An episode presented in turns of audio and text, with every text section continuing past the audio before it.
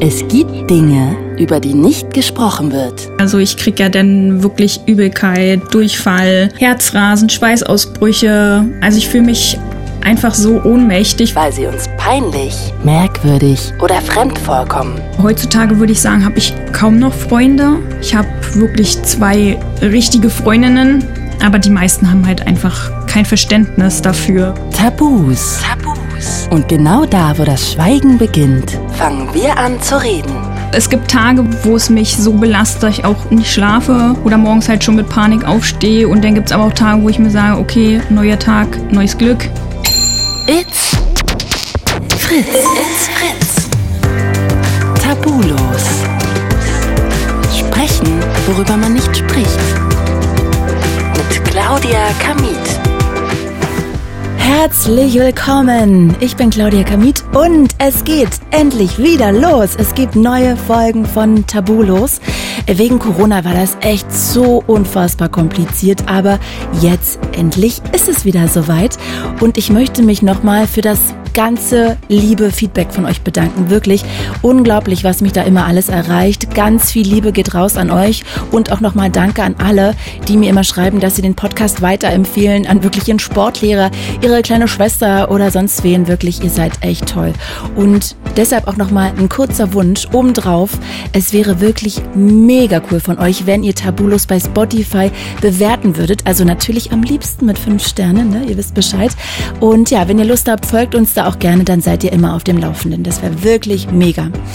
Lasst uns loslegen. Stellt euch doch mal vor, ihr hättet so große Angst davor, alleine in der Wohnung zu sein, bei euch zu Hause, dass ihr dann nicht mal duschen könntet und es womöglich sogar in einer Panikattacke endet. Tatsächlich sieht so zum Teil der Alltag von Sarah aus, mit der ich heute quatsche. Und sie ist damit nicht alleine. Über 12 Millionen Menschen leiden in Deutschland unter einer Angststörung. Und damit ist das sogar die häufigste psychische Erkrankung hier bei uns in Deutschland. Das haben mehr Leute als Depressionen. Ich möchte natürlich von Sarah gleich wissen, wie geht sie mit ihrer Angst um? In welchen Momenten leidet sie am meisten darunter? Wie schwierig ist es vielleicht auch in ihrer Beziehung? Woher kommt es eigentlich überhaupt? Hat das einen Ursprung und wie reagiert eigentlich ihr Umfeld? Sarah, ich freue mich sehr, dass du heute hier bist. Herzlich willkommen. Hi. Sag mal, was für eine Rolle hat denn deine Angst eigentlich beim Weg zu unserem Termin heute gespielt? Oder vielleicht hat es auch gar keine Rolle gespielt? Also doch, natürlich, also ich war mega aufgeregt, da würde ich jetzt auch lügen. Aber ich glaube, das sind ja die meisten. Ja, aber das äußert sich bei mir dann doch schon anders. Also was bei mir natürlich ein großes Problem ist, ich habe dann unheimlich den Drang, dass ich auf die Toilette muss. Mhm. Also ich freue mich dann immer, wenn ich ankomme und erstmal, wie man ja gemerkt hat, auf die Toilette gehen kann. Und dadurch, dass ich aber nicht allein bin und mein Partner dabei ist, ging's für mich einigermaßen. Aber ich merke es halt schon extrem, diese Angst, das Kopfkino, was ist jetzt, wenn ich während der Aufnahme eine Attacke bekomme, was mache ich denn? Eine Panikattacke. Und genau, also das spielt bei mir definitiv immer eine Rolle im Kopf auch. Also ja. begleitet dich stets die Angst vor der Angst. Ja, genau. Also so kann man das eigentlich sagen. Die Angst, dass irgendwann eine Panikattacke starten könnte. Genau, ja. Das ist wirklich sehr präsent, immer, tagtäglich. Wann hattest du die letzte Panikattacke? Die letzte Panikattacke gestern, eine extreme, ja. Also eigentlich habe ich tagtäglich Panikattacken. Oh, okay. Und ähm, woran lag es gestern? Mein Partner hatte einen Arzttermin und dazu muss ich sagen, ich habe jetzt momentan meine Medikamente abgesetzt, weil ich ähm, neue bekommen soll. Mhm. Dadurch ist natürlich die Panik und die Angst extrem verstärkt und sobald er halt nur weg ist für ein paar Minuten und er musste eben zum Arzt, war das für mich schon so ein Trigger, wo ich gesagt habe, oh Gott, und was ist jetzt wenn? Und er ist halt nicht da, wenn eine Attacke kommt. Und dann geht bei mir halt das schon los mit den Symptomen und den Panikattacken. Jetzt sitzt ja dein Freund auch hier im Raum. Äh, ich winke ihm kurz rüber. Ähm, wie wichtig ist es denn jetzt für dich dann auch wirklich, dass der hier dabei wäre? Was wäre denn, wenn wir jetzt gesagt hätten, du, also der darf nicht mit, der darf hier nicht mal mit in den Sender rein, auch nicht mit hier in den Raum? Also es wäre schon schwer für mich gewesen, wesentlich schwerer, definitiv. Mhm. Dann hätte ich es mir vielleicht auch noch äh, ein paar Mal überlegt, ob ich es mache oder hätte dann eben auf ein Notfallmedikament zurückgreifen müssen, damit ich das dann auch packe. Ja. Würde das auch schon vielleicht zu einer Panikattacke führen? Ja, definitiv. Also das, das reicht schon. Dieser Gedanke, das ist wie, ich sag zu dir, denk nicht an den rosa Elefanten. Mhm. Was wirst du wohl tun? Natürlich, du denkst an den rosa Elefanten und so ist es bei mir. Sobald ich dran denke, was ist, wenn jetzt Panik kommt, dann geht es bei mir meistens schon los. Und jetzt wollte ich eigentlich schon direkt mal ähm, am Anfang deiner Geschichte anfangen, aber jetzt interessiert mich doch noch, was dann da gestern war. Das heißt, er war einfach nicht da. Und was ist dann deine Angst? Meine Angst ist, dass ich eine Attacke kriege und mir keiner helfen kann bei meinen Symptomen. Also ich kriege ja dann wirklich Übelkeit, Durchfall, Herzrasen, Schweißausbrüche. Also ich fühle mich einfach so ohnmächtig. Viele sagen ja, sie haben Angst vorm Sterben. Das ist es bei mir nicht, sondern ich habe einfach Angst, dass mir in dem Moment keiner helfen kann wenn ich jetzt jemand anderen fragen würde, habe ich Angst, dass Ablehnung kommt, weil man mich vielleicht auch nicht versteht oder abstempelt als, na, was ist denn mit der, ist die verrückt. Mhm, aber das würde dir ja zu Hause nicht passieren, wenn du alleine zu Hause wärst. Doch, da ist ja auch wieder keiner da, der mir helfen kann. Das also, ach ja, so, was kann er denn dann tun in dem Moment für dich? Also ich kann es nicht beschreiben, warum es bei ihm genau so ist, aber er beruhigt mich denn, er lenkt mich ab, er kennt genau diese Methoden, um mich aus einer Panik runterzuholen, wie er das am besten macht und mhm. das reicht meistens schon, ja. Und da ist er halt einfach momentan mein größter Anker. Sehr, sehr interessant. Mhm. Vielleicht kriege ich ihn ja nachher auch noch mal dazu überredet, dass er mit mir kurz redet. Ja, da freut er sich drauf. Ja? Der steht total auf Interviews und Sprechen vor Mikrofon, findet er klasse. Stark. Dann machen wir das später einfach mal noch an der Stelle. Ich gucke mal, ob er nickt. Nickst du? Ja, Daumen hoch. Äh, Danny kann ich an der Stelle schon mal sagen. Liebe Sarah, aber lass uns jetzt doch mal direkt erstmal in deine Geschichte abtauchen. Nimm uns doch mal mit zu der Situation, zu dem ersten Moment, an den du dich auch erinnern kannst, ganz bewusst, in der du diese Angst hattest. Also ähm, wir sind, muss ich dazu sagen, damals, da war ich, glaube ich, sechs gewesen, nach Berlin umgezogen, von Bonn nach Berlin, wegen der Arbeit von meinem Papa. Und ich lag abends im Bett und wollte eigentlich schlafen und ja, jetzt vielleicht so eine peinliche Geschichte. Ich habe als Kind mal jemandem eine Uhr geklaut, so eine Armbanduhr. Und das war mir damals schon so peinlich und die habe ich dann versteckt. Ich weiß ja nicht, ob du das kennst von den Wärmflaschen, diese Hüllen, die aussehen wie kleine Tierchen. Mhm. Und da hatte ich so einen rosa Plüschhasen, so ein Wärmflaschen, so eine Wärmflaschenhülle und da habe ich die halt reingepackt, weil mir das eh schon so peinlich gewesen ist. Und er fing nachts an, diese Uhr zu piepen. Und dann lag ich im Bett und da habe ich schon gemerkt, wie dieses Schuldgefühl wirklich diese Symptome ausgelöst hat, wie es heutzutage bei mir bei einer Panik eben ist. Und hattest du die Uhr erst einen Tag vorher geklaut? Nee, das war schon eine ganze Weile her, aber aus den Augen, aus dem Sinn, wie das bei Kindern ist. Ich habe die da halt weggepackt, dachte so, jetzt sehe ich die nicht mehr in dieser Plüschhasen-Verpackung von der Wärmflasche und dachte, okay, ist alles gut. Und als sie dann eben da anfing, nachts zu piepen, fing das eben an, bei mir anscheinend so krasse Schuldgefühle auszulösen, dass eben meine erste Panikattacke anfing. Also die erste, die ich wirklich so bewusst wahrgenommen habe. Und was ja. hast du dann gemacht? Na, erstmal war ich halt wie stocksteif im Bett und dachte, ich ignoriere einfach dieses Piepen. Dann kam meine große Schwester rüber, die schon total genervt war, weil diese Uhr natürlich die ganze Zeit gepiept hat zur Schlafenszeit. Und ja, und dann irgendwann war es halt so schlimm, dass ich zu meinen Eltern bin gesagt habe, ja, irgendwas stimmt nicht und mir geht so schlecht. Aber was ich halt wirklich hatte, konnte ich auch bis vor vielen, vielen Jahren noch gar nicht so wirklich in Worte fassen. Wie ging es denn dann nach dieser ersten Panikattacke, nach deinem äh, Uhrenklau weiter? Ähm, das hat sich natürlich so weitergezogen, dass es mir einfach sehr, sehr schlecht ging. Also, dass ich wirklich eine geraume Zeit ein sehr schlechtes Gefühl hatte, diese ganzen Symptome. Ich konnte nicht essen, ich konnte nicht alleine sein, ich konnte nachts nicht alleine schlafen, ohne dass meine Eltern dabei waren, geschweige denn alleine auf die Toilette gehen oder irgendwas. Das war halt schon. Ähm, du konntest nicht alleine auf die Toilette gehen? Nee. So, Mit, wie alt warst du da? Da war ich sechs gewesen, ja. Und sobald ich eben irgendwo alleine war, ging das los, dass ich dann nach meinen Eltern gerufen habe, weil ich eben diese Gefühle hatte. Damals, wie gesagt, konnte ich noch nicht sagen, ja, ich habe jetzt Panik oder ich habe Angst. Ich wusste ja gar nicht, was überhaupt mit mir los ist. Darf ich nochmal versuchen, mich da so ein bisschen mehr reinzufühlen? Du kannst nicht allein auf Toilette gehen. Was war so deine Angst? Also ich kenne das als Kind. Ich war auch irgendwie so ein Schisser immer. Ich konnte nicht gut alleine zu Hause sein. Ähm, und musste immer, wenn ich nach Hause komme, erstmal alle Zimmer durchsuchen, ob da irgendwas ist. Ich hatte auch irgendwie so ein bisschen Angst, aber das ging. Aber ich hatte eher irgendwie eine diffuse Angst, dass da Monster sind oder so, mhm. ehrlich gesagt, als ich noch sehr viel kleiner allerdings war, mit 18. Nein. Ähm, aber was war das denn bei dir, diese Angst? Kannst du beschreiben, wovor genau du Angst hattest oder wie sich das für dich angefühlt hat? Also früher war es explizit diese Angst, mir ist immer mega übel geworden durch die Panik und diese Angst, mich übergeben zu müssen glaube, das haben ja auch viele Kinder, wenn sie sich ähm, übergeben müssen, denn allein zu sein, das ist für die ja auch schwierig. Und das war eigentlich so meine größte Angst, diese furchtbare Übelkeit. Ich hatte Angst, mich erbrechen zu müssen und einfach so ein ohnmächtiges Gefühl. Also ich kann es auch heute noch gar nicht beschreiben. Viele sagen ja eben, die haben Angst, sie sterben jetzt, sie fallen tot um, weil sie so mega Herzrasen bei einer Attacke haben. Das ist es bei mir nicht. Ich habe einfach dieses, ich brauche jemanden bei mir, der mir zur Not helfen könnte mit meinen Gefühlen und diesen körperlichen Emotionen umzugehen, weil das so überwältigend ist. Also der dich dann sozusagen ein bisschen beruhigt und ja. dich an die Hand nimmt und dir vielleicht auch so ein Gefühl von, dass es die Realität gibt. Es ist nichts Schlimmes. Genau. Ist das so ein Symbol? Ja, doch, definitiv. Also das ist auch meistens das, was mein Freund eben sagt, wenn ich ihn dann anrufe, du bist sicher, dir kann nichts passieren, du wirst nicht sterben, es sind nur körperliche Symptome, so schlimm sich das jetzt auch anfühlt. Also mich dann nochmal, mir mein Mantra quasi nochmal sagen, was ich in dem Moment einfach selber nicht kann, weil ich halt wirklich wie gelähmt bin. Ich stelle mir das auch ehrlich gesagt super belastend vor, jeden Tag aufzustehen und zu wissen, ich habe heute wieder eine Attacke.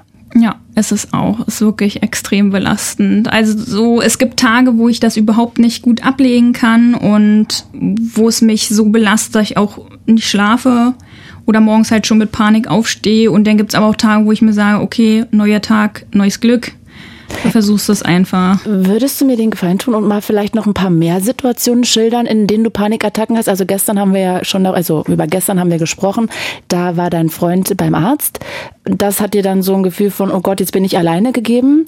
Was gibt's noch für Situationen? Also sobald er das Haus verlässt und ich alleine zu Hause bin, Mhm. Mm, ein Sicherheitsnetz ist noch, wenn ich weiß, meine Eltern sind zu Hause, die wohnen nicht weit weg, aber wenn die dann auch noch beschäftigt sind oder unterwegs sind, dann ist wieder dieses, es ist nicht jemand sofort greifbar oder erreichbar.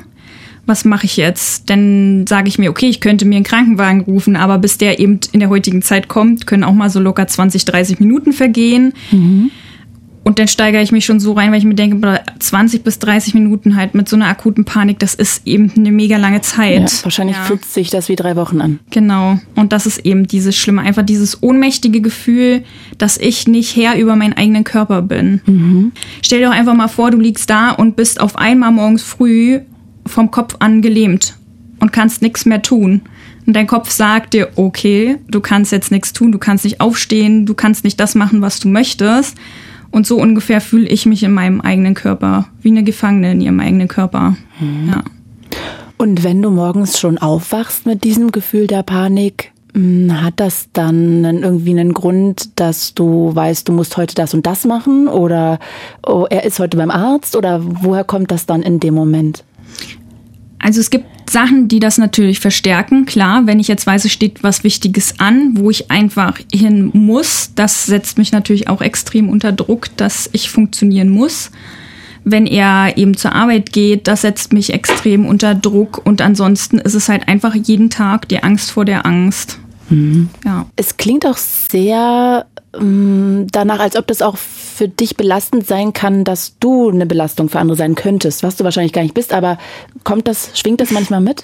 Ja, definitiv. Also das ist das, was ich am schlimmsten finde, dass ich ähm, eine sehr große Belastung bin. Also ich empfinde mich als sehr große Belastung. Was du wahrscheinlich gar nicht bist, ne? Also ich denke, dass es schon irgendwo eine Belastung ist, definitiv, weil es ist für die Erkrankten schon schwierig. Aber ich finde, wofür es auch ein Riesengehör geben müsste, sind ähm, die Angehörigen psychisch Kranker, mhm. weil die mindestens genauso mitleiden. Ich meine, er sieht, wie ich im Bett liege, wie ich tagtäglich weine und ähm, ja, ich würde auch lügen, wenn es nicht Tage gäbe, jetzt sage ich mal Triggerwarnung, wo ich mir denke, wenn ich doch einfach nicht mehr leben würde. Mhm. Und das muss für den Partner unheimlich schwierig und auch egoistisch sein. Aber ich kann in dem Moment nicht anders, als an mich selber zu denken. Und das ist das Schlimme. Dass ich mhm. weiß, ich bin mega egoistisch in dem Moment. das ist wie so ein Rettungsboot dann ja, für dich. Ja. Weil wenn ich mir jetzt auch noch darum Gedanken machen würde, wo ich ja ständig schon über alles nachdenke und mein Kopf nie aufhört zu denken und jetzt noch anfangen würde, da Rücksicht zu nehmen, ich glaube, dann würde nicht mehr viel fehlen, bis ich zusammenbrechen würde. Mhm. An der Stelle nochmal ganz kurz, falls ihr auch solche Gedanken mit euch rumtragt, dann geht sehr gerne auf unsere fritz.de slash Hilfeseite. Da findet ihr ganz viele Experten, die auch Tag und Nacht ähm, ja, mit euch ins Gespräch kommen können übers Telefon. Also wenn ihr vielleicht wirklich da Hilfe braucht, dann scheut euch nicht einfach mal dahin zu surfen. Mm, Sarah, Jetzt hast du ja gerade schon von dieser ersten Situation erzählt und dass sich das dann auch immer so ein bisschen verselbstständigt hat und du ganz oft diese Angst dann mit dir rumgetragen hast, es wie so ein täglicher Begleiter wurde. Wie haben sich denn deine Ängste nach der Erfahrung entwickelt? Ich hatte früher eher spezifische Ängste, Krankheitsängste als Kind extrem. Was heißt das? Ähm, ich hatte Angst, dass ich Krebs haben könnte oder dass eben aufgrund der körperlichen Symptome irgendwas einfach nicht mit mir stimmt. Also ich konnte, ein Trigger war für mich zum Beispiel hier Emergency Room, war damals zu meiner Zeit so total. Die Serie. Ja, jeder hat Emergency ja, Room Clooney. geguckt. Ja, Hallöchen. super, ne? Und mhm. jeder hat das geguckt und das war für mich so ein absoluter Trigger. Dann dachte ich gleich, oh mein Gott, und alles, was die da hatten, könnte ich ja auch haben. Ah, okay. Äh, die Verlustängste, dass meine Eltern sterben oder denen irgendwas passiert, das war als Kind bei mir sehr präsent. Also, dass ich auch wirklich nachts bei meinen Eltern dann am Bett gelegen habe oder mich neben's Bett gelegt habe, weil ich einfach alleine überhaupt nicht konnte, Angst hatte, dass die sterben. Und heutzutage ist es einfach wirklich diese, man nennt es ja eine generalisierte Angststörung, Angst einfach vor der Angst. Also Angst, dass diese Attacken kommen. Es ist nichts Spezifisches, dass ich sage, ich habe jetzt Krankheitsängste, sondern einfach, was ist, wenn jetzt die Angst oder die Panik kommt. Mhm.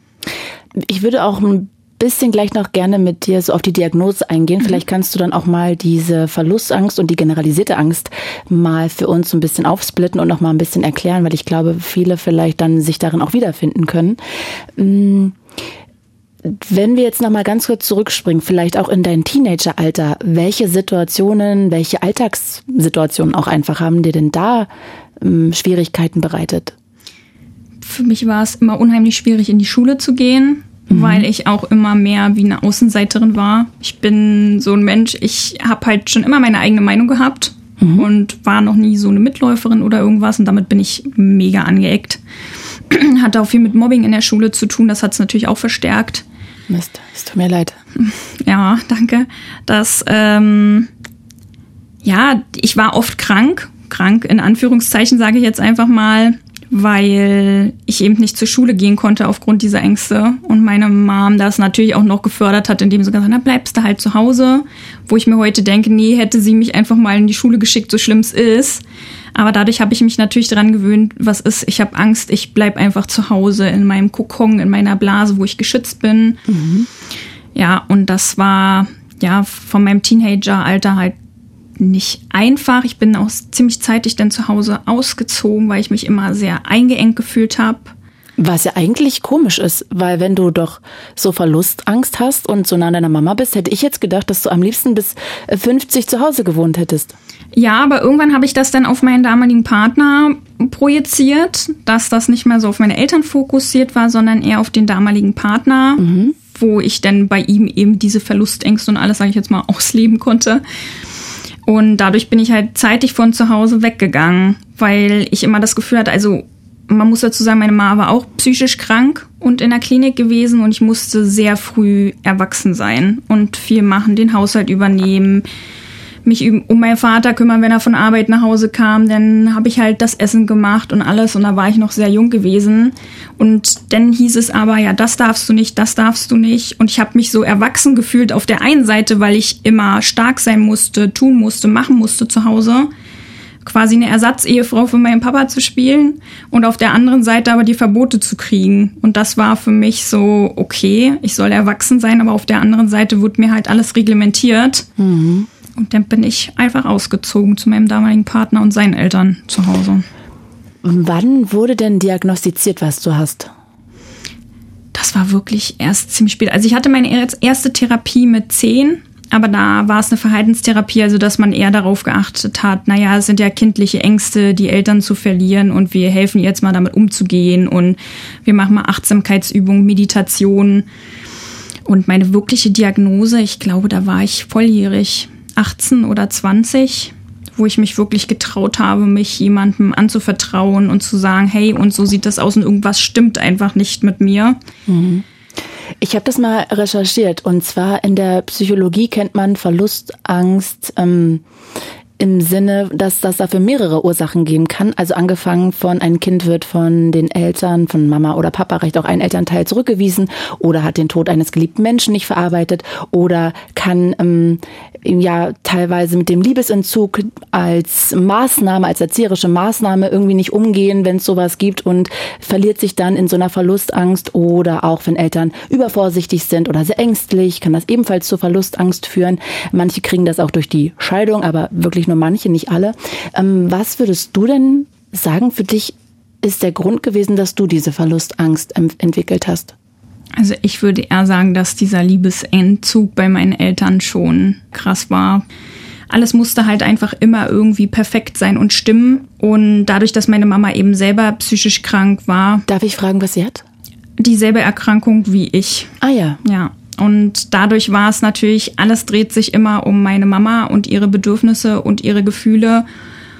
Und wie ich mich eben als Teenager gefühlt habe, das gab's nicht. Ich war halt immer da und musste stark sein.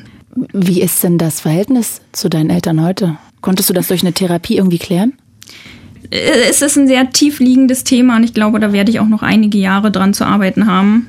Und das Problem ist auch jetzt, wenn er, wenn mein Partner eben arbeiten ist, dass ich schwer allein zu Hause sein kann. Was mache ich natürlich? Ich gehe zu meinen Eltern, was aber für meine Erkrankung mega kontraproduktiv ist, weil ich ja dann wieder diesen negativen ähm, Einflüssen ausgesetzt bin. Aber es ist ja auch überraschend, dass du eigentlich mit diesem für dich Thema, für das du dich ja in dem Moment auch schämst, dass du diese Panikattacke hast, dass du trotzdem zu deinen Eltern damit gehst, wo du ja weißt, dass du da eigentlich auf ähm, Ablehnung triffst oder beziehungsweise auf das Gefühl, dass du jetzt wieder noch weniger in Anführungsstrichen perfekt bist. Ich gehe dorthin, aber ich bin ein anderer Mensch. Wollen wir es so sagen? Ich würde meinen Eltern niemals sagen, dass ich Panik habe. Ach so, die wissen das gar nicht. Die wissen, dass ich eine Panikstörung habe, aber wenn ich bei ihnen bin, würde ich das niemals ansprechen, dass ich Panik habe. Das wird in ganz, ganz seltenen Fällen würde es mal vorkommen, dass ich sage, oh Gott, Mama, ich habe jetzt Panik. Ich fühle mich auch schlecht, wenn ich so natürlich über meine Eltern rede, weil dass ich diese Ängste habe. Meine Mama gibt sich unheimlich Schuld dafür und deswegen will sie davon nichts hören. Und Kannst du uns mal nochmal mitnehmen zu der Sitzung? Anscheinend war das ja dann in einer Therapiesitzung, wo du die, diese Diagnose bekommen hast und mal uns aufschlüsseln, was du hast. Also was ist der Unterschied zwischen Verlustangst, generalisierter Angst, ähm, dass du das vielleicht nochmal für uns erklärst? Also an die Sitzung speziell kann ich mich wirklich nicht mehr erinnern, wann das gewesen ist. Aber eine generalisierte Angststörung ist eben diese allgemeine Angst vor der Angst. Man hat Angst, eine Panik- oder Angstattacke zu kriegen. Und dann gibt es eben noch spezifische Ängste, Krankheitsängste. Also viele haben ja aufgrund dieser starken Symptome, die man während einer Panikattacke oder Angstattacke hat, denken sie, sie kriegen jetzt einen Herzinfarkt, weil die Symptome ziemlich ähnlich sein können zu einem Herzinfarkt. Sie denken wirklich, sie sind ernsthaft krank, irgendwas stimmt mit dem Herzen nicht. Sie haben Krebs oder ähnliches. Das sind dann eben diese speziellen Krankheitsängste, die man auch haben kann. Mhm. Oder eben diese Verlustängste, dass jedem um einen rum ja irgendwas Schlimmes passieren könnte und dadurch man extrem klammert. Mm, bei meiner Mama war es eben auch so, dass sie denn natürlich an den Kindern extrem geklammert hat, weil sie Angst hat, uns könnte ja jederzeit irgendwas passieren. Und das ist dann halt eben so eher diese Verlustangst, die es gibt. Also das heißt, du hast auch eine Verlustangst, aber nicht jeder, der eine Verlustangst hat, hat auch eine generalisierte Angststörung. Nein, also ich würde sagen, bei manchen fängt das eben klein an mit dieser Angst und Panik. Die arbeiten auch daran und da kann man eben diesen Schritt zu einer generalisierten Angststörung verhindern. Mhm. Dieses ähm, Angst vor der Angst haben, indem man sich eben den Situationen stellt, dass man jetzt sagt, okay, ich habe jetzt Angst, aber ich fahre trotzdem Bahn. Ich habe jetzt Angst, aber ich gehe trotzdem einkaufen. Und dadurch verhindert man diese generalisierte Angststörung, indem man sich immer wieder den Ängsten aussetzt und merkt, hey, hier passiert ja überhaupt gar nichts Schlimmes. Durch Konfrontation und Nichtvermeidung genau. quasi. Genau. Und ich habe auch nochmal mich da so ein bisschen reingelesen. Also Verlustangst ist zwar sehr unangenehm, wie wir bei der merken, aber gilt evolutionär als sinnvolle Emotion, weil Menschen eben ohne soziale Bindungen nicht überleben können. Also ein gewisses Maß an ja. Verlustangst ist quasi biologisch normal, aber dann kann das natürlich dann noch eben kippen. Und bei dir ist es würde ich ja dann sagen, du hast eine Verlustangst anscheinend und eine generalisierte Angststörung. Beides. Genau, genau. Also das ist auch oft schwimmend äh, ineinander übergreifend, dass man eben sagt, man kann das eine jetzt auch nicht komplett ausschließen. Und da gibt's halt bei psychischen Erkrankungen ja auch viele Überschneidungen, wie dass Leute, die eben diese, so eine starke Angst- und Panikstörung haben, leiden meistens auch unter Depressionen, weil dieser ständige Kampf gegen die Angst und Panik irgendwann so müde macht, dass man einfach nicht mehr diese Kraft hat, leben zu wollen, aufstehen zu wollen und sich sagt, wofür, also ich hatte auch Tage, wofür stehe ich überhaupt heute aus dem Bett auf, warum? Es geht doch wieder von vorne los. Mhm. Ne? Das bringt mich ähm, zu Fragen, die ich hier bekommen habe, weil ich habe über meinen Instagram-Account Claudia Kamit Leute mal aufgefordert, Fragen zu stellen. Mhm. Und ähm, da hat mir auch jemand geschrieben, der ebenfalls ja eine große Verlustangst hat und dann auch meinte, dass es ihm dann teilweise immer sehr schlecht geht und es immer bei ihm in Depressionen endet. Und der wollte wissen, ob es bei dir auch so ist. Also hast du auch Depressionen? Ja, momentan auch äh, eine sehr depressive Phase, eben durch diese verstärkte Angst. Also wenn ich wirklich eine Phase habe, wo ich tagtäglich mit diesen extremen Panikattacken zu tun habe, dann habe ich auch meistens eine Depression mit dazu. Ja. Also so ein Wegbegleiter quasi immer. Genau. Mm, dann wollte noch jemand wissen, welche Erkenntnisse haben dir am meisten geholfen, um mit der Verlustangst umzugehen? Oh, das ist ziemlich schwer zu sagen. Würde ich sagen, ich kann jetzt gut damit umgehen? Äh, nein. Also ich mhm. habe Erkenntnisse gewonnen. Bringen sie mich weiter? Nicht wirklich. Es gibt viele Sachen, wo ich sagen muss, ich weiß es vom Kopf her, aber ich kann es emotional einfach überhaupt nicht umsetzen. Und das ist auch so ein Thema. Also die Verlustangst wurde bei mir eben noch stärker geprägt, indem mein damaliger Partner sich das Leben genommen hat. Und mit ich, dem du zusammen warst, als du bei deinen Eltern ausgezogen bist? Genau. Als er sich das Leben genommen hat, waren wir nicht mehr zusammen, aber wir waren halt noch unheimlich gut befreundet. Und das ist, sind so Sachen, die projiziere ich jetzt natürlich auf meinen Partner. Was könnte ihm passieren, wenn er arbeiten ist? Äh, er hat ja nun keinen einfachen Beruf. Was ist, wenn ihm irgendwas passiert? Und ich weiß ganz genau, woher diese Ängste kommen. Und zwar dadurch, dass mein damaliger Partner sich das Leben genommen hat und ich Angst habe, es könnte meinem jetzigen Partner was passieren. Mhm. Ich muss was sagen, ja auch verständlich ist irgendwie, ne? Ja, aber ich muss sagen, ich habe diese Erkenntnis, aber ich würde lügen, wenn ich sage, sie hat mir geholfen, irgendwie besser damit umzugehen. Was macht denn dein Freund beruflich? Der ist Polizist. Ah ja, okay, ja gut, dann ähm, ja, schwingt das wahrscheinlich auch noch mit. Und sag mal, eine Frage habe ich jetzt ja noch mitgebracht. Ich habe mal drei ausgewählt. Wie machst du das konkret im Moment der Verlustangst als Gegenmaßnahme? Also hast du ja schon so ein bisschen angedeutet, dass du dann jemanden brauchst, der vielleicht dann auch immer so wieder sagt, das ist gut, der so mantraartig immer wieder das Gleiche sagt. Gibt es noch irgendwas für Leute, die vielleicht gerade zuhören, auch was du noch als Tipp mitgeben kannst? Also was mir extrem hilft, ist mein Partner dann mal kurz anzurufen, zu hören, dass alles in Ordnung ist, einfach die Stimme nochmal hören. Ähm, das ist eine Sache, die mir sehr, sehr gut hilft. Ich ähm, male sehr viel. Das ist für mich auch immer sehr gut, um, also ich male Bilder, um einfach nochmal diesen Emotionen, wie es mir geht, Ausdruck zu verleihen. Und was mir wirklich sehr, sehr gut hilft, weil es auch erwiesen ist, ich singe mega laut zu Hause. Also ich habe so bestimmte Lieder, die ich singe. Zum Beispiel, was singt man da so? von Frozen Let It Go ah, ja. zum Beispiel. Da kann man sich so richtig schön auspowern. Es ist nämlich erwiesen, dass die Amygdala, die sitzt ja vorne in unserem Gehirn, das ist quasi das Angstzentrum, keine Angst produzieren kann, wenn man eben singt oder summt. Ah. Dann kann das kann die keine Angst produzieren und deswegen sitze ich dann zu Hause auf Klo und dann geht das Trällern los. Ist ja eigentlich schön. Ja. Also dass das so hilft auch wirklich. Ja. Eigentlich also, eine einfache Sache, ja, die jeder sofort umsetzen kann. Ja, die sehr gut hilft. Oder was ich auch empfehlen kann, Yoga-Atmung. Das Problem ist oft, ähm, es gibt ja den Typen, ich hyperventiliere oder ich atme gar nicht, indem ich einfach den Atem stocke durch diese extreme Anspannung. Und damit man eben eine geregelte Atmung hat, was sehr wichtig ist, um die ganzen Stoffe, die ausgeschüttet werden, runterzufahren, ist ähm, Yoga-Atmung, was auch sehr, sehr gut hilft. Hm, und das heißt dann in den Bauch atmen? Äh, ich mache so eine Technik, wo du dir quasi die Nasenlöcher zuhältst. Du hältst erst das eine Nasenloch zu und atmest dann durch das linke Nasenloch ein. Du machst das übrigens gerade, ja. deshalb klingst du gerade nasal. Mhm. Entschuldigung, ja. Man vergisst, dass man nur vom Mikro sitzt. Ne? Und dann ähm, öffnet man quasi das Nasenloch, was man vorher zugehalten hat, hält wieder das andere zu und atmet über die Seite dann aus. Und das ist so eine Yoga-Wechselatmung. Ah ja. ja. Okay, und das hilft auch. Ja, also das hilft mir sehr, sehr gut. Ist wahrscheinlich auch, weil du dann darauf so konzentriert bist, ja. das richtig zu machen. Erst die linke Seite, dann die rechte Seite, dass du so die ähm, Konzentration weg von der Panik hin zu diesem Atmen links, ne? Und genau. dadurch kannst du dann wieder runterkommen. Ja, erstens das und es sind ja einfach biochemische Prozesse, die ablaufen. Wenn ich nicht atme, wird mein Blut und mein Körper nicht mit Sauerstoff versorgt, also fangen meine Muskeln an zu zittern. Oder ich hyperventiliere und überversorge meinen Körper mit Sauerstoff. Auch dann verhärten sich meine Muskeln, ich krieg Muskelkrämpfe und dem wirkt man eben gegen, indem man die Atmung reguliert und diesen, den Sauerstoffhaushalt im Körper wieder ausgleicht. Mm, mm, mm. Ja, tolle Tipps. Danke dafür, wirklich, finde ich total gut. Ähm, jetzt haben wir ja schon über deine Eltern gesprochen und dass du das da eigentlich so ein bisschen eher flach hältst und so ein bisschen abmilderst, was du da mhm. wirklich hast. Wie ist es denn mit deinen Freunden? Also auch schon zu Jugendzeiten stelle ich mir das auch schwierig vor, weil ich weiß nicht, konntest du wirklich in einen Club gehen? Konntest du solche Sachen machen? Eine Zeit lang ging das wirklich gut, da hatte ich noch nicht diese generalisierte Angst. Und ah, ja. dadurch hatte ich eben so bestimmte Phasen, aber auch Phasen, wo ich, wo ich angstfrei war. Und mhm. heutzutage ist es so konstant. Und damals war es, okay, jetzt ging es mir drei Monate gut und danach kam halt der völlige Mental Breakdown, weil das natürlich alles wie eine Welle über mich geschwappt ist.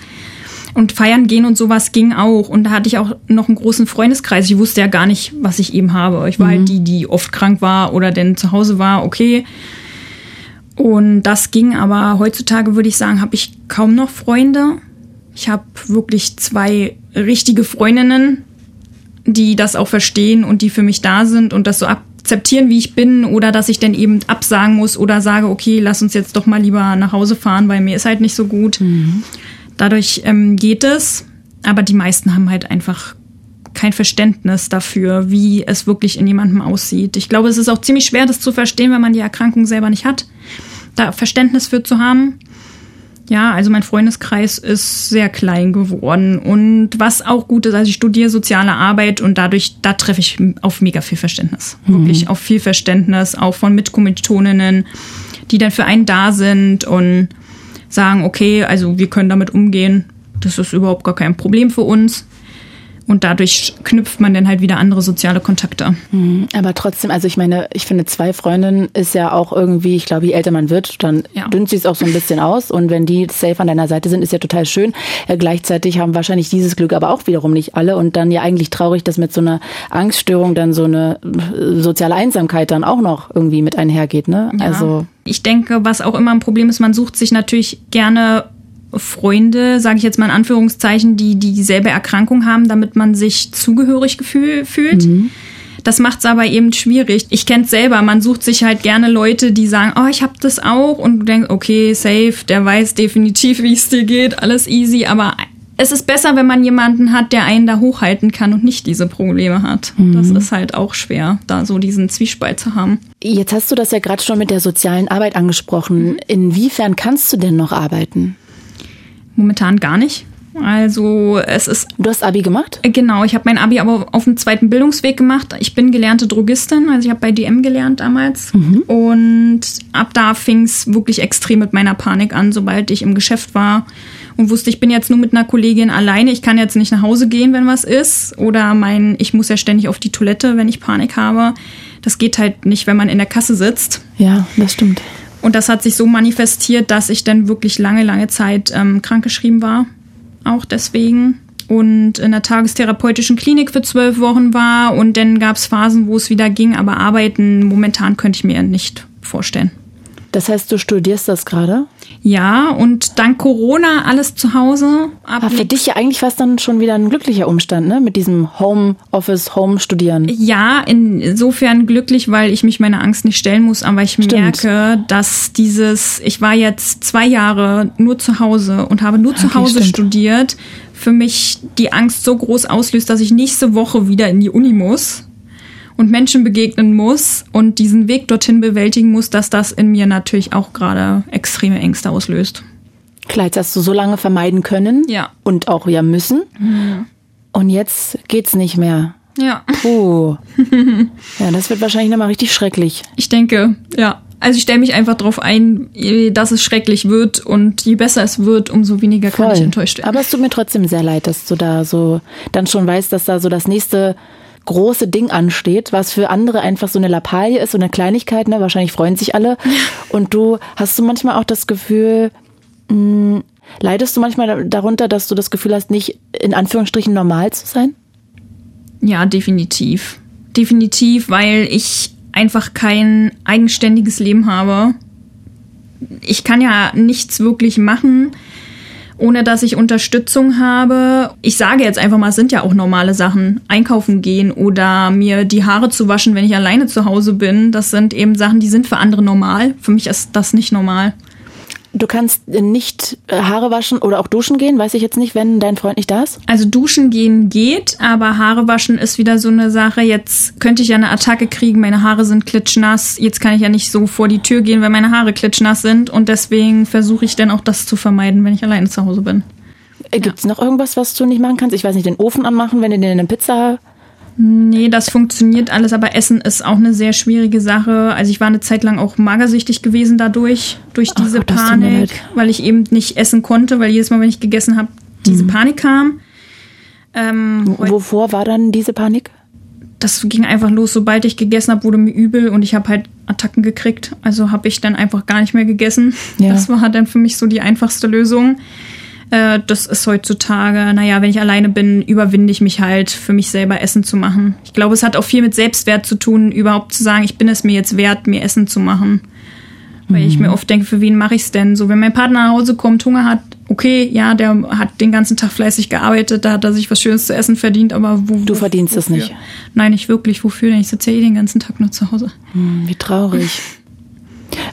Obwohl dir ja dann das doch Selbstwert geben muss, dass du jetzt studierst und in Anführungsstrichen ja das dann auch verdienst, was zu essen. Also ich versuche mich gerade nur da hinein zu versetzen oder bringt das nicht so wirklich was? Nein, ich bin mir das selber nicht wert. Ich genüge mir nie selber. Wenn mir jemand sagen würde, dass ich hübsch bin, das, auch das würde ich nicht so annehmen können. Und dabei bist du hübsch. Dankeschön. Du hast wunderschöne Haare, so dicke Haare, auch tollen Pony. Wirklich. Das ist ein schönes Gesicht. Also du bist ja eine hübsche Frau. Ja, aber das 29 Jahre alt, auch das können wir auch mal an der Stelle sagen. 29 Jahre jung. Jung, okay, jung. 29 Jahre ähm, jung. Ja. Nein, aber das sind so Sachen, das äh, fällt mir sehr schwer, das eben anzunehmen, weil ich das selber nicht sehe. Ich sehe es so nicht. Und ich würde alles dafür geben, ich wäre lieber na, hässlich. Für mich gibt es keine hässlichen Menschen, aber ich sagte mir, ich wäre lieber stockhässlich und hätte dafür eine gesunde Psyche. Mhm. Dafür würde ich alles Geld der Welt geben, weil das kann einem, es kann einem keiner geben und das kann man sich auch nicht kaufen. Also ist quasi dein großes Projekt Selbstwert noch, den aufbauen ja. über Therapie. Ja. Kannst du denn alleine Essen kaufen gehen? Momentan nicht, nein. Also dadurch, dass ich ja jetzt meine Medikamente abgesetzt habe, fällt mir alles schwer. Also selber einkaufen gehen, alleine an der Kasse zu stehen, wenn die Schlange lang ist, mhm. ist ja wieder, jetzt kann ich nicht weg. Was würden denn jetzt die anderen denken, wenn ich meine ganzen Lebensmittel einfach liegen lasse? Mhm. Äh, das fällt mir auch alles super, super schwer. Es gab eine Zeit, da konnte ich das wieder gut, weil ich immer geübt habe. Aber momentan ist wieder ein Riesenrückschritt. Und das, das muss man halt auch annehmen. Ne? Es gibt Zeiten, wo ich sage, boah, ich habe einen riesen Fortschritt gemacht, ich kann alles. Da muss man aber auch eben damit rechnen, dass jederzeit wieder ein Einbruch kommen kann und man wieder ganz von Null anfängt. Mhm. Ist ja wahrscheinlich auch ähm, schwierig, dass du so beruflich auch wahrscheinlich schwierig eine Perspektive findest, weil du müsstest ja eigentlich irgendwas machen, was du von zu Hause arbeiten kannst, oder? Oder äh, meinst du, du kannst mit der Therapie dahin kommen, dass du auch wirklich wieder oder auch den Tabletten, dass du am Leben teilnehmen kannst? So wie du dir ich, das wünschst. Ich denke schon, dass das machbar ist. Schön. Ich denke nicht, dass so eine Erkrankung heilbar ist. Das glaube ich einfach nicht von meinen Grundprinzipien aus aber dass man es so haben kann, dass man leben kann. Dass es zwar noch da ist und man weiß, okay, ich habe jetzt eine Attacke und ich kann aber damit umgehen. Mhm. Und deshalb möchte ich auch sehr gerne eben in meinem Studium in den psychosozialen Bereich gehen, um anderen Menschen auch helfen zu können und anderen Menschen zu sagen, hey, das ist verdammt schwierig, aber man kann es trotzdem schaffen. Ich mhm, habe dieselben toll. Probleme. Toll. Warum haben Sie denn deine Medikamente abgesetzt? Mm, mir wurde gesagt, dass die bei mir quasi genau das Gegenteil bewirken. Also, dass die meine Panik noch verstärken, weil es gibt ja gewisse Botenstoffe im Gehirn, Serotonin und Noradrenalin. Und da werden die Medikamente eben drauf eingestellt. Und diese Serotonin-Wiederaufnahmehämmer haben bei mir eben wohl genau das Gegenteil bewirkt, wie sie sollten. Und deswegen werde ich jetzt umgestellt mit den Medikamenten. Hm. Ja. Und dann musst du was Neues quasi einschleichen, um zu gucken, ob die dann besser wirken. Das ist am Anfang natürlich auch nicht einfach weil es verstärkt am Anfang extrem diese Ängste und die ganzen körperlichen Symptome, bis eben der Punkt erreicht ist, wo die Medikamente anfangen zu wirken. Und das ist auch immer ein harter Kampf, weil so viele bescheitern auch schon daran. Ich habe auch Freundschaften, die schon daran gescheitert sind, dass sie gesagt haben, diese extrem verstärkte Angst durch die Medikamente, das schaffen sie einfach nicht. Und meistens muss man dann so zwei bis drei Wochen damit durchstehen Mhm. Mit Angst, die man durch das Medikament eben gar nicht handeln kann, weil Oder auch extreme Müdigkeit, ne? Ja, alles, also das sind verschiedenste Sachen. Mhm, sind ja ganz verschiedene Sachen, genau. Die man haben kann. Also äh, Sexualtriebverlust. Das ist bei mir zum Beispiel auch so, ein, so eine negative Sache. Man hat dann halt einfach überhaupt gar keine Sexualempfindung mehr. Durch die Medikamente? Ja, durch die Medikamente. Viele nehmen extrem stark zu. Oder was ich auch oft habe, sind Schweißausbrüche, Nachtschweißausbrüche oder extremes Zittern in den Händen. Also es, es hat natürlich viele Nebenwirkungen in den ersten zwei Wochen oder generell dann mit den Medikamenten dauerhaft? Das kann auch generell dauerhaft so mhm. sein, ja. Und da könnte ich mir auch wieder vorstellen, dass es ja auch wiederum, das ist ja eigentlich wie so ein Teufelskreis, ne?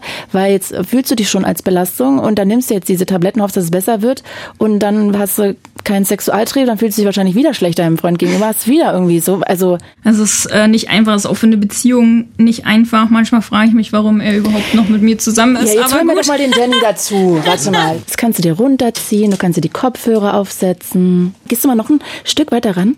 Noch weiter ran. Ja, noch weiter ran. Ja, da ist er, Danny. Hi. Hi, grüß Ich freue mich äh, sehr, dass du jetzt hier auch kurz nochmal mit reinspringst. Ich habe aber, bevor ich dir eine Frage stellen will, noch eine kurze Frage an Sarah. Mhm. Warst du denn eigentlich mal länger Single? Geht das für dich überhaupt? Nö, das war eigentlich immer so ein Übergang von Partner zu Partner, muss ich ehrlich sagen. Ja. Meinst du, das wäre für dich eigentlich mal gut? Wahrscheinlich, ja. Also jetzt, ich will äh, keinen Keil zwischen euch treiben, Danny, sorry. Das war's jetzt. Ja, danke. Aber äh, Danny, ich freue mich, dass du da bist. Sag mal, erzähl doch mal aus deiner Sicht, wie du diese Beziehung empfindest. Also du bist natürlich glücklich, ne? sonst wärst du ja jetzt nicht mit ihr zusammen. Genau. Aber jetzt hat sie ja gesagt, dass sie sich schon oft auch als Belastung empfindet. Und auch wenn ich toll finde, dass du das mitmachst und ich glaube, solche Menschen braucht es im Leben und ich finde, sie kann sich auch total glücklich schätzen und du bist ein toller Mann, dass du das mitmachst. Trotzdem glaube ich natürlich auch, dass es auch eine Belastung ist, wenn du gerade im Job bist und dann klingelt dein Telefon und dann ruft sie an, weil sie gerade wieder eine Panikattacke hat. Ja, klar, ich würde lügen, wenn ich jetzt sagen würde, dass es keine Belastung ist. Ich hatte auch die Gespräche mit äh, meinen Vorgesetzten und ich muss auch sagen, da habe ich Gott sei Dank sehr viel Rückendeckung. Aber ich vergleiche es immer wie an bewölkten Tagen. Da ist es natürlich schwierig und man geht nicht gerne vor die Tür. Aber wenn die Sonne scheint und die scheint auch sehr oft, auch wenn Sarah das nicht sieht, ist sie für mich der perfekteste Mensch der Welt. Ich kann mit ihr rumblödeln. Wir sind einfach, glaube ich, was ganz Besonderes und dementsprechend sehe ich die Wolken nicht. Ich sehe einfach nur den Sonnenschein und probiere auch sie, wenn es ihr schlecht geht, an die sonnigen Tage zu erinnern und nicht an die bewölkten Tage. Und wenn es dann doch regnet, spanne ich den Regenschirm auf und schütze sie darüber. Und so bauen wir eigentlich unser Leben drumherum auf. Ich sehe es mittlerweile schon gar nicht mehr. Meine Güte, der ist ja ein richtiger Poet, dein Freund, der Danny. Ja, der ist aber vergeben, Mädels da draußen. Ach, ja, ja, kann ich mir vorstellen, dass da manche denken, Mann, hat die ein Glück ja. mit dem. Sag mal, wie schwierig war das denn aber auch für dich zu Beginn? Weil du bist ja auch da erst mal reingewachsen. Sehr schwierig. Ähm Gott sei Dank gibt es sehr viel Literatur, ähm, dementsprechend auch das, was ich alles gesagt habe, natürlich irgendwo mal gelesen. Mhm. Ähm, und man probiert, das zu verstehen. Jetzt auch wieder beruflich bedingt ähm, treffen wir natürlich auch auf so eine Leute und es gibt viele Kollegen, die das äh, ja leichtfertig abstempeln und dann immer sagen, der ist ein Bekloppter. Mhm. Wo ich immer sage, nee, da steckt meistens immer mehr dahinter, eine Geschichte, ein Schicksal und vielleicht können die Leute auch gar nichts dafür und warum sollen wir sie jetzt anders behandeln und darüber dann probiert, Literatur zu finden, um zu verstehen, was geht in ihrem Kopf eigentlich ab, welche chemischen Botenstoffe laufen gerade anders wie bei uns jetzt wieder dieses in Anführungsstrichen normalen Menschen, mhm. ähm, die damit umgehen können. Kann man sowas auch erlernen, wieder ja loszuwerden? Kann ich damit einfach lernen, zu verstehen, wie funktioniert mein Körper, ähm, so dass ich damit so weit umgehe, dass es zwar noch vorhanden ist, ich aber ein schönes und lebenswertes Leben mhm. leben kann. Wie lange seid ihr zusammen? Siebeneinhalb Jahre. Oh, das ist ja auch schon wirklich sehr lang. Ja. ja. Ist auch sehr viel Verantwortung für dich, ne? Ja, definitiv. Ist es manchmal dir auch, und ich meine, das ist jetzt wirklich nicht böse, aber ich glaube, da hören ja auch viele zu. Und du hast ja gerade gesagt, es ist auch wichtig für die Angehörigen, auch dass ja. auch die Gehör finden. Was machst du denn, wenn du auch manchmal denkst, boah, ich hab, kann heute auch nicht mehr. Ich habe heute auch heute einen schlechten Tag, bin heute irgendwie traurig oder so. Ich kann jetzt nicht auch noch da diese Verantwortung tragen. Ich kann jetzt nicht auch noch da wieder. Also gibt's das? Was machst du dann? Das gibt's definitiv. Ich glaube, das merkt sie auch, dass man dann natürlich nicht ganz so viel Streicheleinheiten jetzt so übertrieben ähm, ihr geben kann. Sarah hat gerade genickt. Ja. Aber man versucht ja, beiseite zu schieben. Man ist einfach für denjenigen erstmal da, man verdrängt es. Ich bin ein tiefenentspannter Mensch und alle Sachen, die sie immer beschreibt, wo sie sagt, oh, das ist für mich das Schlimmste, was sein kann, bin ich der Mensch, na, wir machen es einfach. Mir ist es scheißegal, was andere außerhalb über mich denken. Bei ihr ist es halt so wie die Situation am Anfang im Restaurant mit Essen.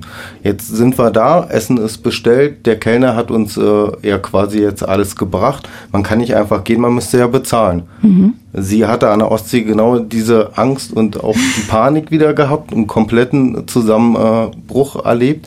Und ich habe dann einfach gesagt, na, ich tue jetzt einfach so, als würde ich ein Telefonat haben, habe zu Hause jetzt ein Problem und wir müssen gehen und ich hole den Kellner ran und sage, können wir jetzt so bezahlen und das Ganze zum Einpacken nehmen oder wir bezahlen einfach und gehen. Ja, gesagt, getan, wir haben es gemacht. Der Kellner hatte absolut Verständnis dafür gehabt und hat gesagt, das ist ja gar kein Problem, ich packe alles ein. Innerhalb von zwei Minuten waren wir weg. Wo sie halt vorher sagt, wir können ja nicht einfach gehen. Doch. Also das heißt, dass diese Panik dann kommt, wenn du das Gefühl hast, die Situation ist aus, also ausweglos und du bist da gefangen und du musst jetzt funktionieren. Und wenn du nicht ja. funktionierst, dann gibt's ein Riesenproblem und dann kommt die Panik. Ja, genau. Das sind dann Sachen wie das ist aber auch mir so beigebracht worden, man steht in einem Restaurant nicht einfach auf. Man sitzt da, bis man zu Ende gegessen hat und zwischendurch auf die Toilette gehen, das macht man auch nicht. Das schickt sich einfach nicht. Also bei meinen Eltern gab es da so ganz strenge Kniggeregeln. Und ich finde halt, ja, jetzt sitze ich im Restaurant, jetzt kann ich ja nicht einfach aufstehen und gehen. Was denken die denn? Mir hat das Essen nicht geschmeckt. Was könnte jetzt jemand über mich denken? Und das ist halt mein eigener innerer Anspruch, glaube ich, der so extrem ist. Macht dich das auch manchmal so ein bisschen wütend, Danny, so auf die Eltern? Ich will jetzt wirklich äh, die nicht anprangern, aber ich kann mir trotzdem auch vorstellen, dass natürlich auch da, also wenn ich das höre, dass du äh, während des Essens nicht auf Toilette gehen darfst oder durftest, weil sich das nicht schickt, also da, ja, macht mich das schon irgendwie wütend. Macht mich genauso wütend. Ähm, wir hatten bei ihr zu Hause auch das ein oder andere Streitgespräch, wo ich mich dann auch schützend vor sie gestellt habe, ähm, wo Sarah dann äh, sich Richtung Toilette ähm, verkrümelt hat, um sich zurückzuziehen, wo ich dann die Konfrontation mit der Mutter gesucht habe und gesagt habe, naja, das ist jetzt gerade das Problem. Du hast dich so und so verhalten, deswegen reagiert deine Tochter jetzt so. Ja, sie versteht es trotzdem nicht, das prallt an ihr alles ab, aber ich versuche es wenigstens für sie irgendwie den Eltern auch greifbar zu machen und den Eltern auch zu erklären, was war gerade der Auslöser? Was habt ihr gerade mit euren für euch leicht gesagten Worten bei Sarah verursacht? Mhm. Findest du auch in der Beziehung richtig statt mit deinen Bedürfnissen? Ja, jetzt ist es eine sehr schwierige Phase durch die Medikamentenabsetzung, äh, aber wenn die Medikamente dann wieder helfen mhm. oder sie halt generell durch äh, ja, das bessere Wetter wieder eine bessere Phase hat, dann erleben wir so viele schöne Sachen, äh, sei es im Urlaub, sei es im Garten, so dass wir uns eigentlich die perfekte Welt machen und dann kommen wir auch beide auf unsere Bedürfnisse, also definitiv auch ich.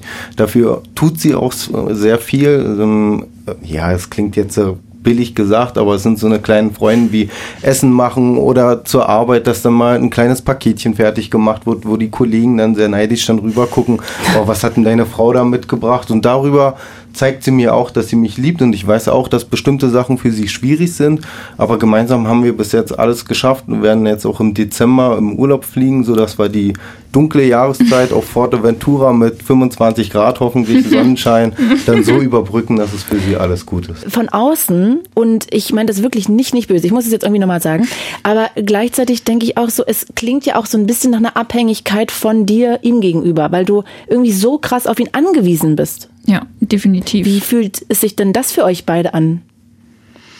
Also ich finde es halt mega schwer, weil ich das Gefühl habe, ich kann ihm das, was er mir gibt, gar nicht zurückgeben. So empfinde ich das. Und auch wieder dieses, na dadurch, dass ich mich sowieso sehr minderwertig sehe, bestärkt es das natürlich auch noch. Ja. ja. und irgendwie bist du ja auch quasi in Anführungsstrichen, bist du natürlich nicht, aber in deinem Kopf ja verloren, wenn er nicht mehr da ist. Ja, definitiv. Ich, ich kann einfach nur wirklich sagen, Hut ab vor seinen Chef, der wirklich unheimlich viel Verständnis hat und äh, auch anruft und fragt, wie es mir geht oder ihn nach Hause gehen lässt, wenn es extrem ist. Also hätten wir das nicht, das wäre, glaube ich, noch viel schwieriger. Ja, voll. Props an deinen Chef und auch an dich, Danny. Ja, ja vielen Dank Richtung Chef nochmal.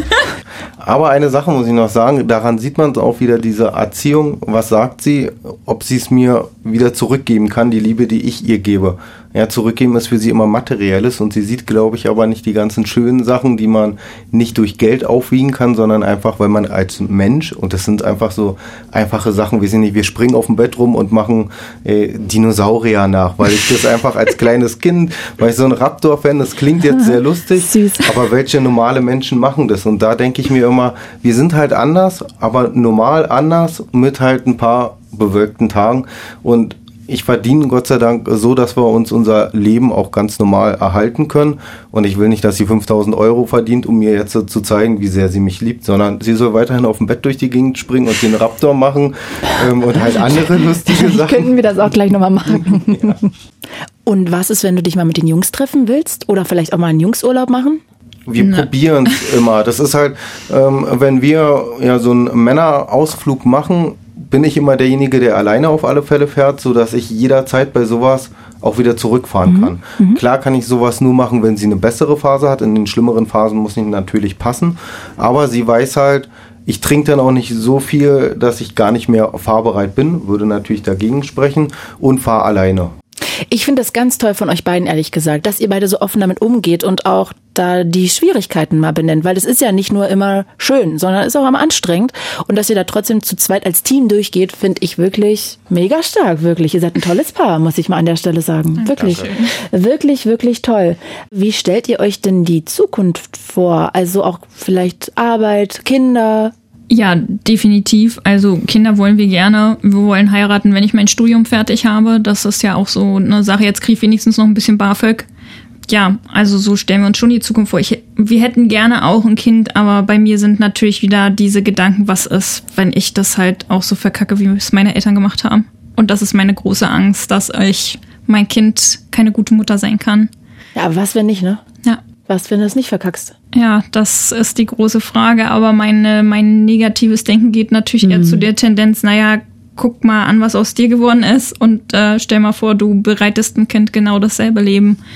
Und ja, bis ich nicht an dem Punkt bin, wo ich psychisch gefestigt bin, würde ich es auch sehr egoistisch finden, ein Kind in die Welt zu setzen. Aber sonst ist der Wunsch eigentlich da, ein Kind, eins hier. Ein, Wir wollen einen kleinen Jungen, ja. Ah ja.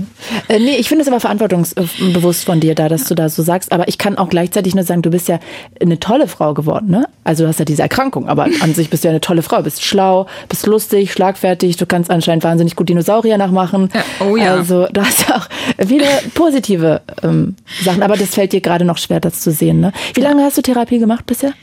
Ähm, jetzt diese jetzt, die ich gerade aktuell habe und noch habe, drei Jahre schon. Ja, mhm. die hat mich quasi da durch mein Abi begleitet, weil ich sonst, glaube ich, auch das ein oder andere Mal das Handtuch geworfen hätte. Hast du eigentlich auch so Eifersuchtsprobleme in Dannys Richtung? Ja, nur wenn er hübsche Kolleginnen hat, ja. weil ich mir oft denke, ist, er muss ja bei mir wirklich alles, wie man ja merkt, planen, strukturieren. Es geht ja nichts mit, ciao, ich bin einfach mal weg, sondern er muss halt über alles ganz genau nachdenken. Ist das Telefon laut? Ist er mit seinem eigenen Auto gefahren? Und ich denke mir, ja, jetzt kommt da halt so eine hübsche Polizistin in, ihren, in ihrer Uniform vorbei, die nicht die Probleme mit sich bringt. Na klar. Ja, ja. Die können wahrscheinlich aber alle wiederum nicht Dinosaurier nachmachen. Das hast du ja, vergessen, genau. Sarah. Ja, toll. äh, ja, ihr Lieben, ich danke euch ähm, von Herzen. Vielleicht noch abschließend würde mich interessieren, ähm, was du, Sarah, allen sagen würdest, die vielleicht auch irgendwie überlegen, ob sie das haben könnten, was du denen raten würdest. Und dann würde ich von dir gerne, Danny, wissen, für alle Angehörigen, was du denen mitgeben wollen würdest. Also ich möchte gerne sagen, wenn ihr das Gefühl habt, irgendwas stimmt nicht, dann meldet euch. Es gibt viele Vertrauenspersonen. Geht zu euren Hausarzt oder vertraut euch irgendein Familienmitglied oder Freundschaften an, die euch helfen. Es gibt wahnsinnig tolle Organisationen. Es gibt Selbsthilfegruppen.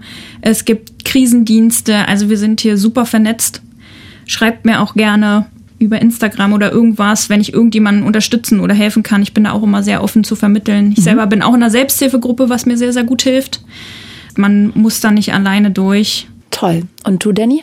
Für alle Angehörigen bleibt stark. Ihr wisst, warum ihr das äh, macht. Für die sonnigen Tage, wenn der Mensch an eurer Seite einfach nicht gerade demotiviert ist, sondern wenn er lacht. Und dafür macht ihr das. Redet die Sachen offen an bei euren Vorgesetzten im Freundeskreis. Ich habe bis jetzt nur gute Erfahrungen gemacht. Es gab keinen Vorgesetzten, der gesagt hat, nee, du kannst nicht mal früher nach Hause gehen oder wir probieren das mal mit dem Urlaub schieben hin. Es war bis jetzt nur positives Feedback vorhanden. Dementsprechend einfach offensiv ansprechen. Seid draußen bei Ärzten Ärzten, bei Freunden, überall sprecht darüber.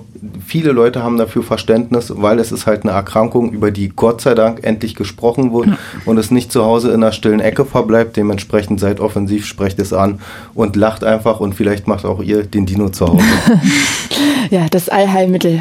Ich danke euch wirklich von Herzen, dass ihr da so offen drüber geredet habt. Vielen danke. Dank Gerne. für das Interview und dass ihr sowas möglich macht. Also es muss ja auch Menschen geben, die sich dem annehmen und dass du da auch so ein offenes Ohr habt und ihr seid echt ein klasse Team, also mega. Dankeschön. Da kann ich ja gleich mal sagen, falls ihr auch über euer ähm, Tabuthema in eurem Leben reden wollt, dann könnt ihr euch sehr gerne auch an uns wenden, einfach an podcast.fritz.de. Also wir reden auch gerne mit euch. Ich finde es auch sehr wichtig, dass man gerade über solche Themen wirklich ausführlich spricht und vor allem, ja, wenn sogar beide kommen. Dankeschön.